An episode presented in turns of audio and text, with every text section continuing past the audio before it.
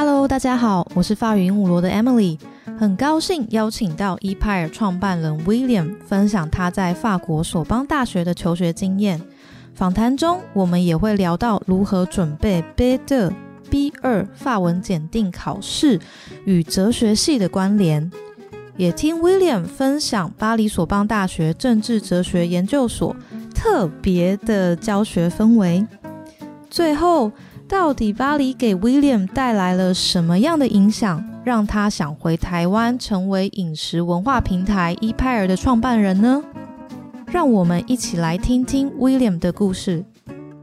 当然还是会先自我介绍一下嘛，就是我是一派的风格美食指南的创办人威廉，很开心可以受到 Emily 的邀请，然后呢聊一聊就是我们法国的留学生活，以及后来回到台湾这边的创业的一些过程。就我其实是在那个台大那边读哲学嘛，然后其实很早的时候呢，因为就是在大学里面会希望说自己系上最厉害的那个人，那系上现在有其他厉害人去了美国这地方，那。作为这么优秀的我自己就应该想要找一个就是好像也是很厉害的地方过去继续读书，所以后来我就选择就是去法国那边。法国那边有一个就是叫高等师范学院，他们有一个特殊学生叫做 Selection International。然后那时候我应该是算是台湾最早一批去那边考试的学生，然后也有成功拿到入学资格。所以你在台湾念的是政治系吗？我是政治系，然后双修哲学系。哦，对，进到政治系以后会开始，那时候我就想一直去往比较。更根本的地方钻，所以就开始往哲学理论那边，从政治哲学那边开始钻下去，就一路变成哲学系的人。你在这方面就是蛮有研究的，所以才有办法通过那个考试吧？我是这样解读的。我我希望是这样子啦，就是你有很多累积，所以你才可以也不用特别准备考试。对，因为其实我我在去考试之前，我是台湾大的哲学四年的课程，我是已经全部都修完了，没有错。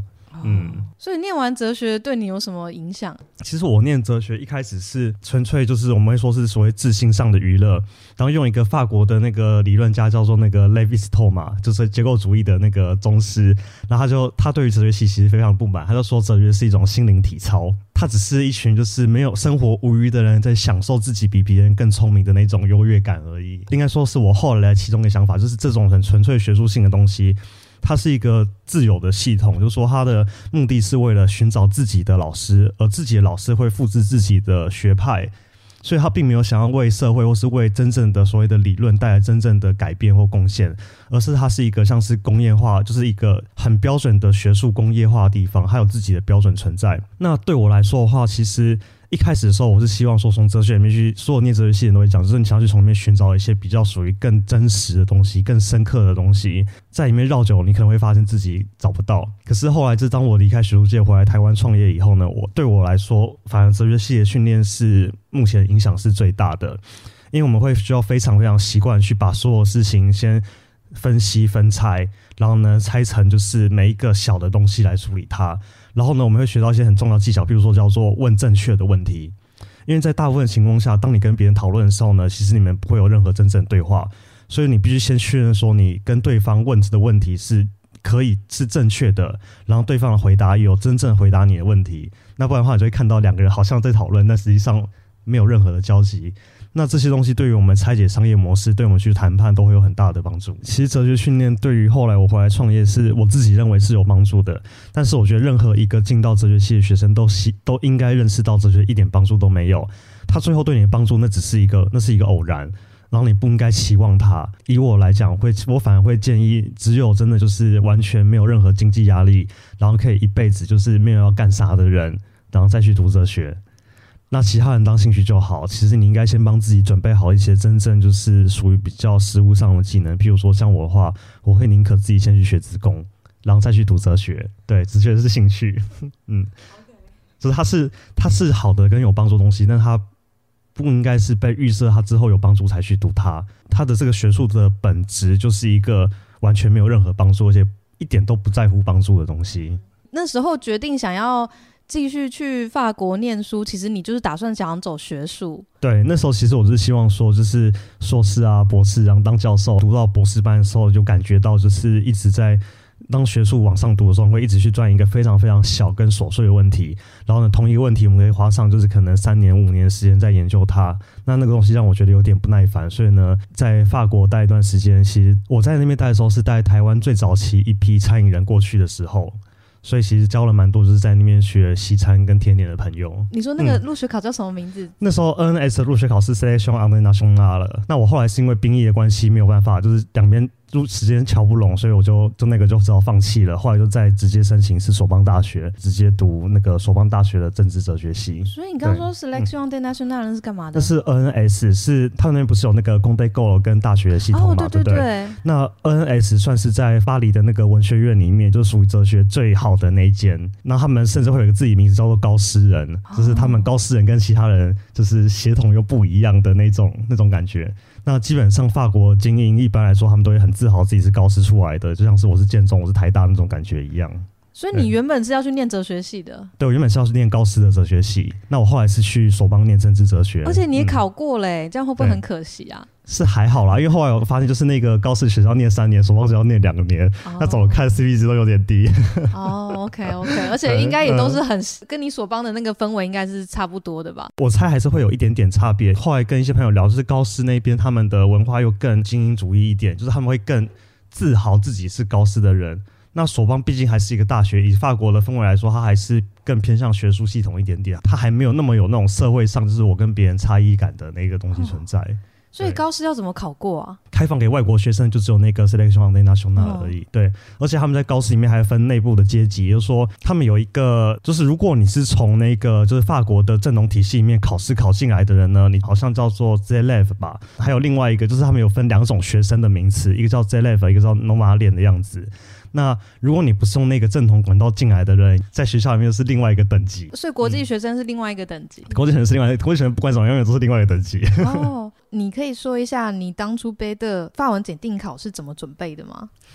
我其实那时候在学法文的时候，因为我想的是要去后来要去法国读哲学嘛，所以我就去买就是我那时候想要读的哲学家叫做那个 Michel f o u 然后呢，他的历年的演讲稿。他们的集结成册，所以就把那个演讲稿拿出来，就是一个字一个字的去把它查清楚，然后去对每一句话的文法，然后确定说每一句都读懂了，才能进到下一句。那因为那个是演讲稿，所以呢，其实它是比较偏向口语化一点的。然后呢，因为他又是一个学者，所以呢，其实他的文法结构是很漂亮的东西，所以就可以说是他是让我能够处在就是真正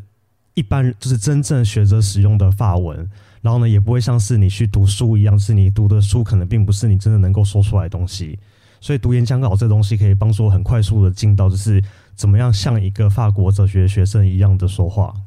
因为我认识在波尔多念哲学的另外一个中国人，他好像跟你一样，哎，会拿这种东西然后去念，还是会有一些哲学的专有名词吧。这个过程中，我们就可以刚好把未来需要就是用到那些专有名词都把它了解起来。比如说，英美哲学跟法国哲学在术语上面会有一些常用的差异。所以你在考贝德的时候，口语的时候，你是不是有跟他唠一些哲学的专有名词？应该说，如果不唠专有名词的话，你就没有办法考过。所以呢，不管怎么样，在做哲学对谈的时候呢，我们会非常注重的是你的概念是否足够清楚，也就是说，你选择用来表达你的东西必须非常的精确。然后呢，每一个概念之间都会要有一个明确的推论关系，就是你不可以有第一句话跟第二句话中间无法建立推论。我觉得贝特就是这个，贝特你在某个那那个转折语上面，其实要用很多。口试的时候，他会给你一个议题嘛，好，假设我们今天讲垃圾分类，然后你要说你的观点，说。说哦，第一个，第二个，然后因为什么，所以什么，但是什么，所以什么？对，印象如果没有记错的话，其实法国是一个非常八股的地方。哎，他们对于自己要写出来的作品，完完全全科举的八股文，他们每一篇文章都要有非常完整的，譬如说一个 introduction，对，然后呢，一定要有正反和辩证的过程。对，这背的就是在教这个。所以法国的学生，他们包含他们考试，以及甚至进到我们一直读到研究所，我们写出来的文章都会依照这个完整结构去写。那如果你没有依照这个完整结构去写的话，他们就认为这不是一篇好的文章。嗯嗯嗯。哎，所以那你真的因为有念哲学系，让你更容易考过贝德？哎。那从这个角度来说，我觉得应该是有的，因为我们已经就是我们真正在大学四年都在学习用这种方式写文章。对啊，基本上我的想法就是说，是你只要能够把每一句话中间都建立起推论关系就可以了。就是说，你说出来的每一个句话，一定都是因为上一句可以推论出什么东西，对，或是他们提供了某一些理由，促使你做出一个某一个样子的结论。就是一个考背的的小 paper，要会使用转折语，然后在看文章的时候也要把转折语找得出来，这样子。那另外那时候我在准备背的时候，其实有注意到一个东西，就是基本上你在准备背的，尤其是写作或是对谈的时候呢，有一个很重要观点，就是你要先准备好自己的立场。也就是说，所有的东西，嗯，对，都需要有一个明确立场。它并不是你先去了解一个问题以后才决定自己要选择支持谁，而是你先选择支持谁了，你才开始帮他找理由，并且把你的理由组织成一个完整的论证结构。所以你你不喜欢这种选边站硬凹的感觉？应该说，它是一种思考训练的模式，它强迫所有人用同样一种方式来处理每一个问题。无论你支持什么立场，你都有办法去建立一个完整的论述。那既然你无论支持什么立场都可以建立起一个完整的论述的时候呢，你选择什么立场就已经不是一个这么重要的事情了。所以其实这一种的论证结构会让几个立场不同的人之间比较难以对话。哎，有哎，我有发现。因为不管怎么样，当你立场跟他不同的时候呢，你都可以依照你自己的逻辑去建立一个正反合，找出对方可能攻击你的点，把那些攻击的点填补起来。然后呢，他会让你先决定自己要什么，而不是先去思考这个问题现象是什么东西。所以在你开始说话之前，其实你已经打定主意，就是比如说，我就是支持环保，我就是支持堕胎，你已经不会去容许自己再有另外一个改变立场可能，否则你没有办法建立起你的论述。哎有哎，我觉得我跟我男朋友吵架的时候就有这种感觉。某种程度上来说，我们会说这是，以我自己想法，我会觉得这是非常的法国的结构主义的传统，就是无论遇到什么无法解释的状况，我们就会去，比如说改变它的里面的逻辑结构，然后呢，说明它缺少了某个条件，然后把它整合到自己的系统里面，不存在任何一个无法在法国的论述系统里面无法被解释的东西。所以法国人。就是很喜欢呃抱怨呐，然后聊天呐，argue 啊，你觉得跟这个可能有关系？我反而觉得这部分比较没有太大关系。我觉得他们的抱怨那些东西，就是完完全全就是法国人本身的机车性格而已。就是他们的抱怨并没有真的想要产生些什么新的东西，他们也没有想要行动，他们就只是想要在那边么。然后想要跟抗衡一下而已，就是我觉得是他们生活中的舒压，或是他们表达友好的方式。表达友好的方式吗？对，就是我跟你可能不熟，但是如果我们要一起干姚政府，相信大家都可以跟我一起咬起来。哦，我觉得太有，我觉得太有礼貌的人过去那边都会跟人格格不入，所以你应该，我觉得确实是要想办法跟我找出一些东西一起来抱怨，比如说抱怨一下城市，抱怨一下交通不方便，抱怨一下政府的政策，反正只要抱怨，大家都会跟你有共鸣。哦，OK，但你们教授会抱怨吗？我很好奇。在我们学校里面，基本上是不太会出现那种气氛啦。对，就是真的会是一个 lecture 这样子的感觉。哦，所以反正就是离开学校，离开学校以后，学生之间才会打比赛。现在是法语鹦鹉螺的法文小教室，每个语言都有起承转合作用的单字，像是表示对立、原因、结果、目的等等的作用。这类型的单字会在法文 B 的 B 二等级教授，会在后面才教，是因为要做像是辩论般的论证，需要对法文基本文法已经有一定的掌握能力。不过，有在法国生活过的人都会知道，能够冷静的据理力争是很重要的生存能力。有起承转合作用的单字，是论点与论点之间的枢纽。在这边举几个有对等意思的转折语，像是表示对立的 “mais”（m r e s），但是，ou o u 或是 sinon e n o n），否则，cependant（c e p e n d a n t），然而，toutefois（t o u t e f o e s）。也是然而、可是的意思。Néanmoins，n e accent aigu，a n m o e n s。尽管如此，par contre，相反的，au contraire，也是相反的的意思。法文小教室的文字内容，还有这一集的重点文字档会放在官网上。如果想要收到每一集 podcast 的更新内容，可以订阅法语鹦鹉螺的电子报，让我直接把每集更新的网址传给你。另外，如果你想要从发音开始学法文，可以参考我的线上课程。我出了很多录音作业，并给予每个录音作业量身定做的回复，帮你把法文发音练到好。有兴趣赶快上法语鹦鹉螺的网站试听哦。就你之前有提到啊，就是在索邦里面的那个学术氛围，嗯，就像你上课的时候，那时候过去跟我想的不一样，就是在你出国前，你会享受的是可能，比如说欧美，就是我们台湾人广义中就是欧洲加美国，就是一个欧美的印象，是一个比如说你要发问啊，很活泼，然后讨论的地方。然后呢，后来我进到索邦里面以后，就它是一个非常学校是一个非常古老的教堂广场。然后呢，里面每一个老师跟学生就是穿着黑西装跟黑大衣，然后一脸严肃。我印象最深刻的时候，就是有一次上课，我们老师在讲解霍布斯，那讲解到一半的时候，就有一个美国人就举手就直接发问，然后我的那个老师就整个就安静，然后停下来看着他以后说一句就是：“Monsieur，你应该等到我停下来说你们可以发问了，你再举手问我问题。我有说你可以说话了吗？”全班就是吓傻，然后就非常的激进，然后非常的沉默跟尴尬，继续讲他的理论。然后讲了二十分钟，他停下来说：“我现在停下来了，有人要问问题吗？”那理所当然就没有任何人想要说话了。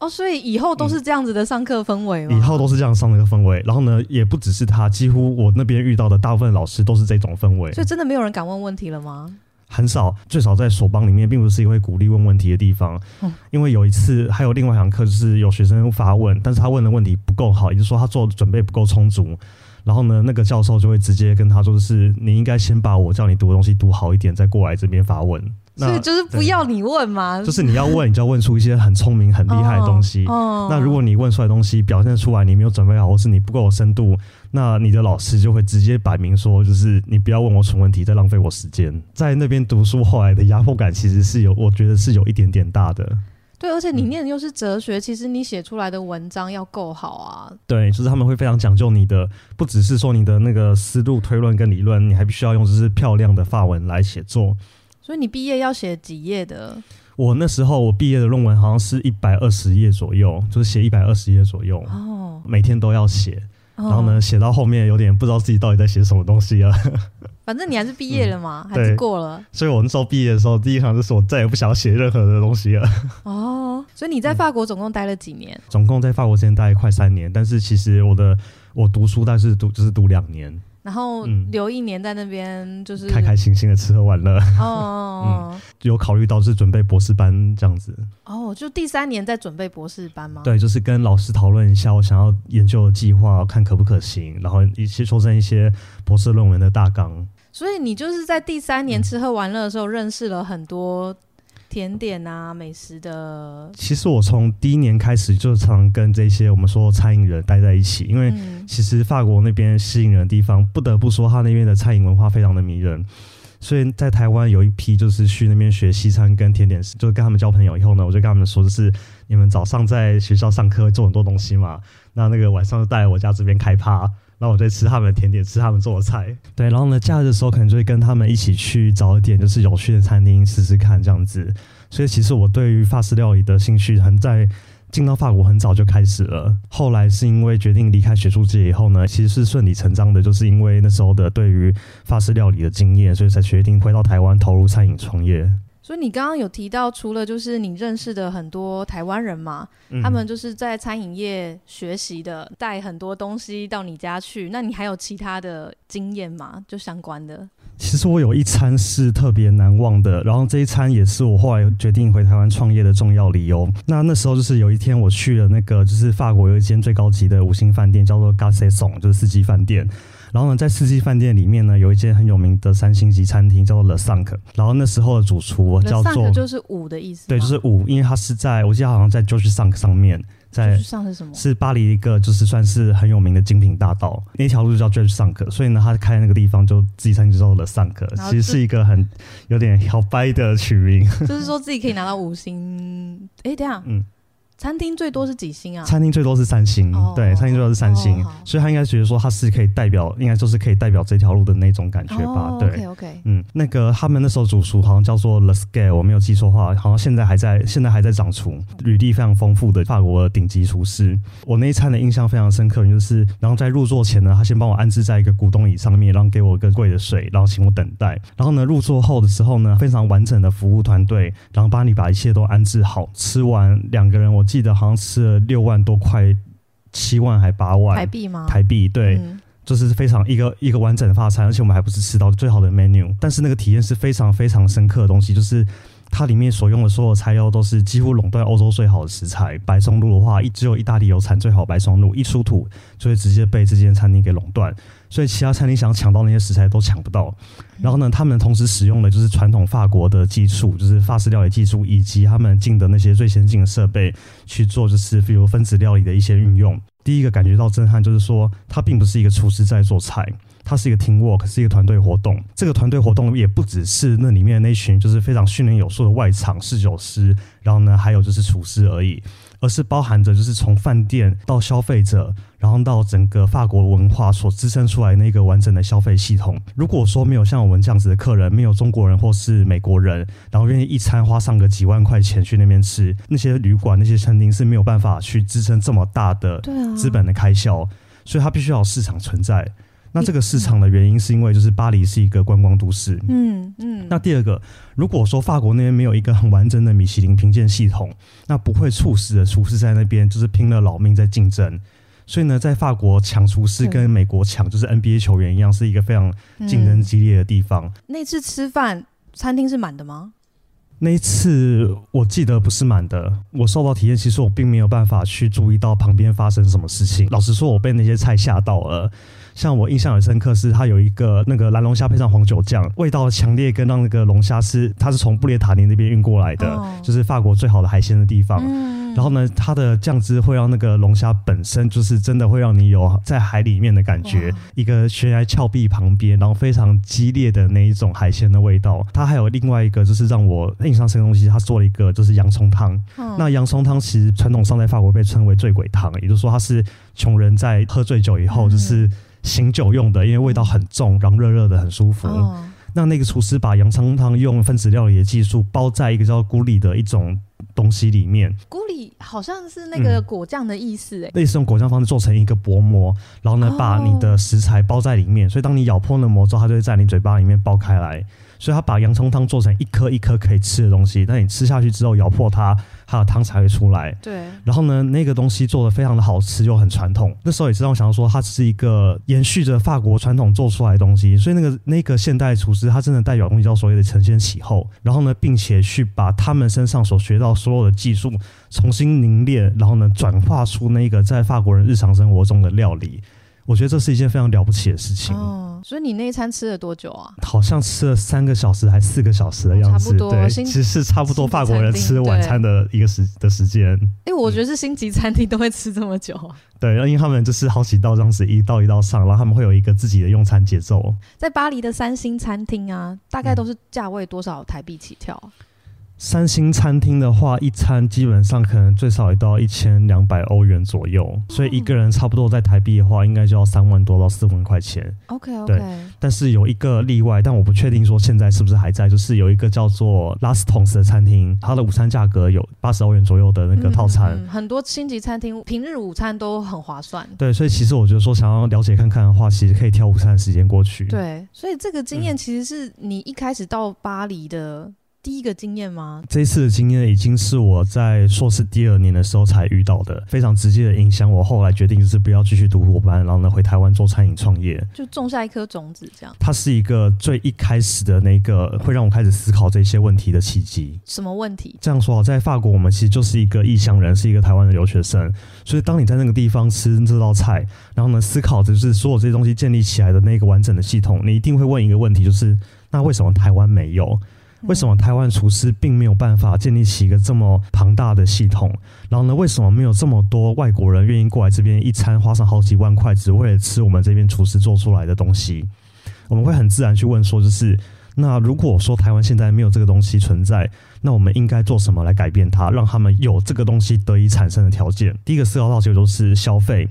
其实原因很简单。如果有非常大的消费的潜力存在，那么就会有投资人愿意投资。当有投资人愿意投资之后呢，厨师他就有更多时间去做研发，然后去使用更好的食材，然后提供更好的服务。那当然有投资人投资的时候呢，你的餐厅的硬体的水准，可以进的酒，可以使用的东西，可以进的器具，都会马上的变得更好。那为什么投资人要投资？它原因很简单，就是因为他会能够获益。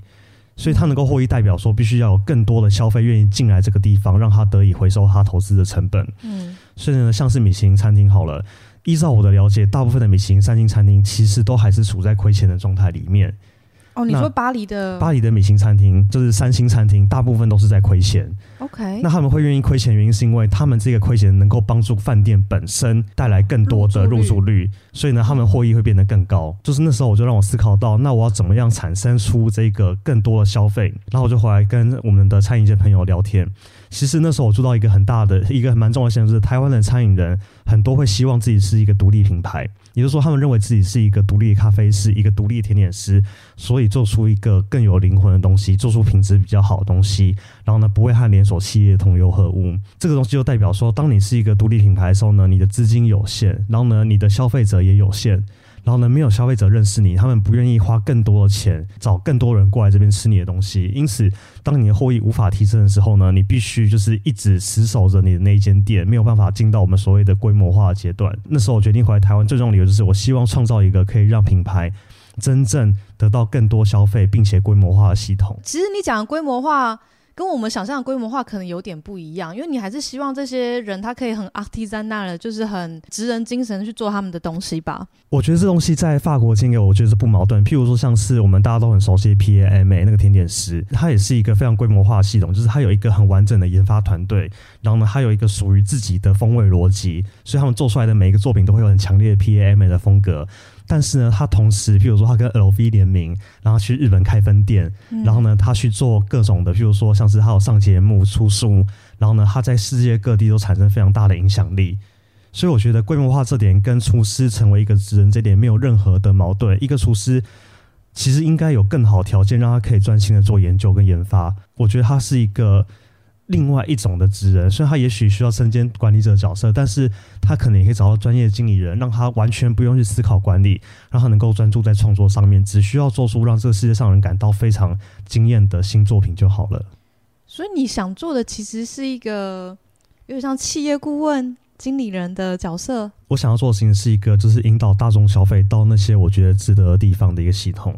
所以呢，我希望说，一开始我回来创业的第一个题目是评论网站，因为我觉得说，如果资讯可以直接影响到消费的话，那我想要借由引导资讯来确保说这些厉害的厨师们能够得到更多的消费。那当他们得到更多的消费的时候呢，他们就有能力去做更多更好的研发，然后能够把他们的品牌或者他们产线扩展出来。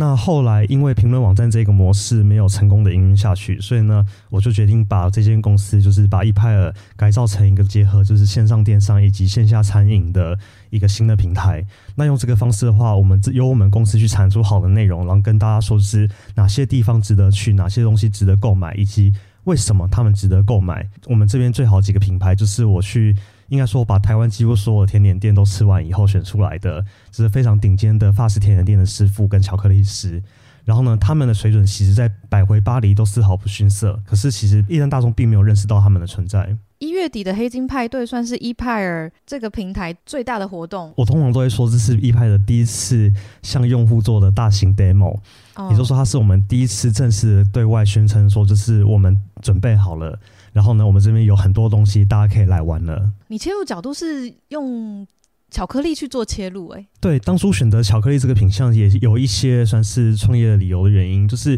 对我来说，其实巧克力它是一个它的历史非常的微妙，就它原本是一个贵族的食品，然后只有那些就是就是已经对于法国美食感到无聊的那些贵族，他们会去嚼胡椒，然后吃巧克力，因为那是一个就是异国的新东西。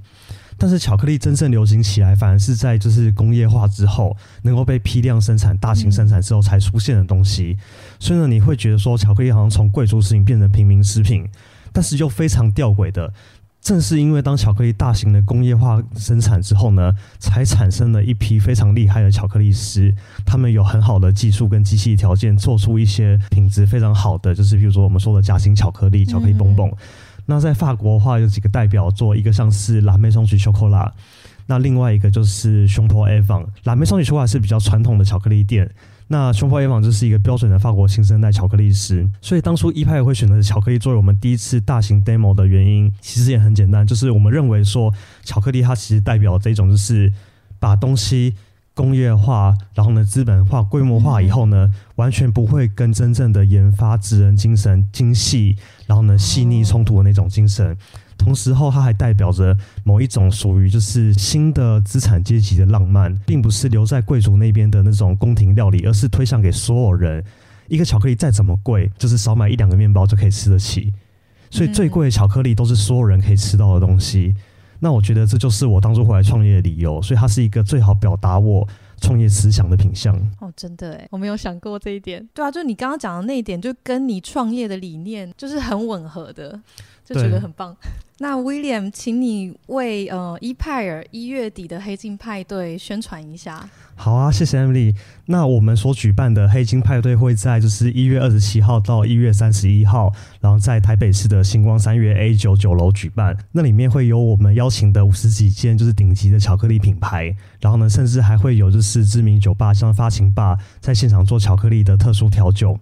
然后我们也会有安排说巧克力、威士忌跟咖啡之间的品尝会，然后大家可以体验看看就是不同的巧克力风味。现场的话，我们有做就是非常漂亮的就是一九二零年代的 Art Deco 风格，可以重现出当时候就是巧克力在最工业化那个时候的美国的那那个新的阶级要宣告出自己的那种华丽的氛围，然后让大家可以感受一下说我们想要给巧克力带来的那种属于精致大众。然后呢，又深入的定位。哦，我刚刚有一个名字听不懂哎，什么是 Art Deco？是美好时代？那个是美好时代吗？Art Deco 是 Deco 是 decoration 的那个 Deco，所以 Art Deco 的风格就是一种用装饰线条来呈现出那种复杂度的平面设计风格，跟那个电影 Gatsby 很像，对不对？对对对，就是 Gatsby 那时候那种风格，就是一般来说我们就说那是 Art Deco 的风格，就是非常多的装饰线条。然后呢，比较扁平。OK，嗯，关键字是什么？我可以去哪里找到这个活动？其实你们只要去 Facebook 搜寻 e p i E A T P I R E，或者是直接搜寻黑金派对，就可以找到我们活动。就是谢谢 William，你分享你考贝的的心路历程，还有你在索邦大学念政治哲学硕士，到你现在创业的过程。是我谢谢 Amy 给我这个机会跟你聊聊。哦，怎么这么官腔？好，谢谢你。William 在巴黎的求学经验让我想起海明威的一段话：如果你有幸年轻时待过巴黎，那么未来不管你身在何处，巴黎将永远跟着你，因为巴黎是一席流动的飨宴。William 因为巴黎一家三星餐厅的飨宴，让我原本想成为学者的他改变主意，决定回台湾创业，成为餐饮消费文化网络平台的创办人。希望把消费者带往更值得的地方。二零二一年一月二十七号到一月三十一号，如果大家有空，可以到星光三月 A 九九楼参加黑金派对的活动。我们下次见。